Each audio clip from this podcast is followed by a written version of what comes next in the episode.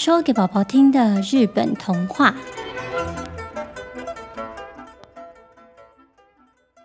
桃太郎》。亲爱的宝宝啊，在很久很久以前，在日本的一个偏僻小村庄里，住着一对老公公和老婆婆。他们的生活过得并不富裕，但是两个人都非常的善良。他们一直都没有生孩子。虽然觉得有些遗憾，但是日子也是过得平平静静、安安稳稳的。在一个晴朗的早晨，老公公一大早要到山里去砍柴，老婆婆送老公公出门之后，便带着一个大木盆到河里去洗衣服了。正当老婆婆在洗刷衣裳的时候，抬头正巧看见了河上好像飘来了什么东西。他揉了揉眼睛，仔细一看，竟然是一个超级大的大桃子，正向他扑通扑通的滚过来。老婆婆说：“哇，这真是一个好大、好漂亮的桃子啊！我活了这么多年，从来也没有见过。把它带回家，给老爷子也看看。”老婆婆便将大桃子放在木盆上，背在身上，小心翼翼的回家去了。老婆婆费了好大的力气，终于回到家。到了黄昏的时候，老公公也从山上背了许多柴火回到家里。老公公一到家里，看到了家里多了一个大东西，惊奇的叫着：“哎呦，我的老天爷啊！这么大颗的桃子，真香，看起来好像很好吃诶。”于是老婆婆便拿出了菜刀，打算把桃子切开来。正当他将桃子一刀划开的时候，桃子竟然自己裂成了两半，而且啊，还听到哇哇的哭声。奇妙的事发生了，桃子的中间正蹦出了一个正在哇哇大哭的小宝宝。这是多么奇怪的事啊！这桃子中居然藏着一个这么可爱的宝宝。老婆婆急急忙忙的把小宝宝给抱了出来，高兴的说。我们一直都期望有个孩子，这啊，一定是老天爷特地赏赐给我们的呢。老公公心中也充满了感激，因为这个健康的小男孩是从桃子里蹦出来的，就给他取名叫桃太郎。老公公和老婆婆非常珍惜这个老天爷给他们的礼物，所以细心的照顾着桃太郎。桃太郎在老夫妻的养育之下，长得健康又活泼，一转眼就变成了一个强壮的少年。他经常帮忙家里的事和田里的工作，是一个孝顺的好孩子。老公公和老婆婆看在眼里，真是又高兴又疼爱。有一天，桃太郎听到了一个消息，在对岸的小岛上来了一个喜欢欺负百姓的妖怪。他不但破坏人们的屋子，还抢走人们的东西，大家对这个妖怪是又恨又怕。桃太郎便去跟老爷爷和老奶奶说：“我必须去一趟对面的鬼岛，我决定出面把这个妖怪给赶走。”老夫妻听了，虽然很担心，但是也支持桃太郎的勇气和担当。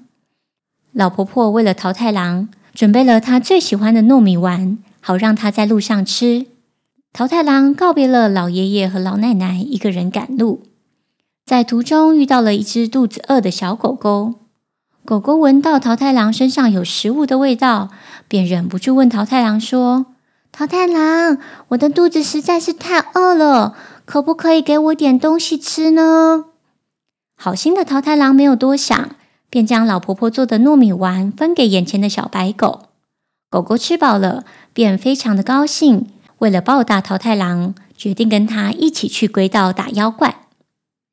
接着，桃太郎和小白狗在崎岖的山路又碰到了一只小猴子。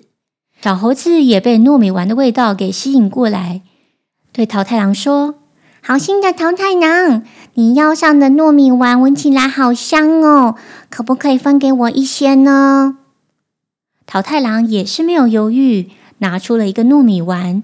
给了这只饥饿的小猴子，小猴子将糯米丸子吃下之后，精力立刻充沛了起来，高高兴兴地跟着桃太郎一起上路去打妖怪。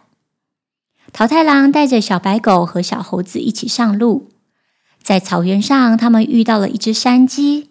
山鸡飞了过来，竟然也像小白狗和小猴子一样想吃糯米丸。桃太郎当然没有拒绝。就这样，打妖怪的成员又多了一个。桃太郎带着三个忠心的小伙伴来到了海边，准备渡海过去。于是他们扬起了帆，由小白狗来划桨，猴子来掌舵，山鸡来回飞行探路。一行人同心协力，终于抵达了鬼岛。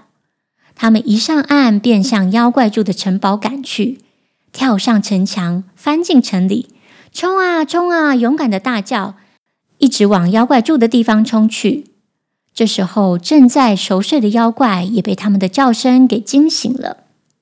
只见一个超过三公尺高的巨大怪物，头上长了两根牛角。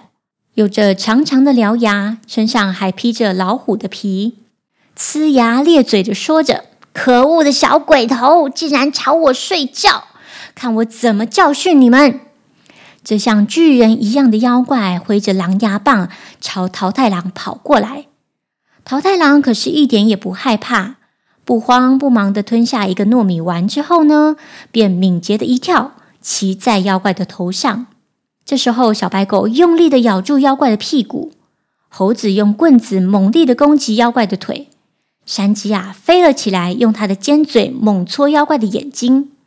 桃太郎呢，还把妖怪头上的一只角啊都折下来了呢。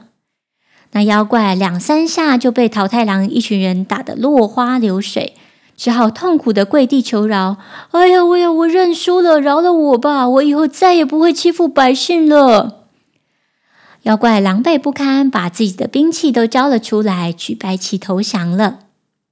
桃太郎捡起妖怪的狼牙棒，说：“快把你从老百姓身上抢来的钱财和珠宝全部都交出来，我好把东西还给他们。”于是呢，桃太郎、小白狗、小猴子、山鸡一群人打了一场大胜仗，还把老百姓的财产都还给了大家。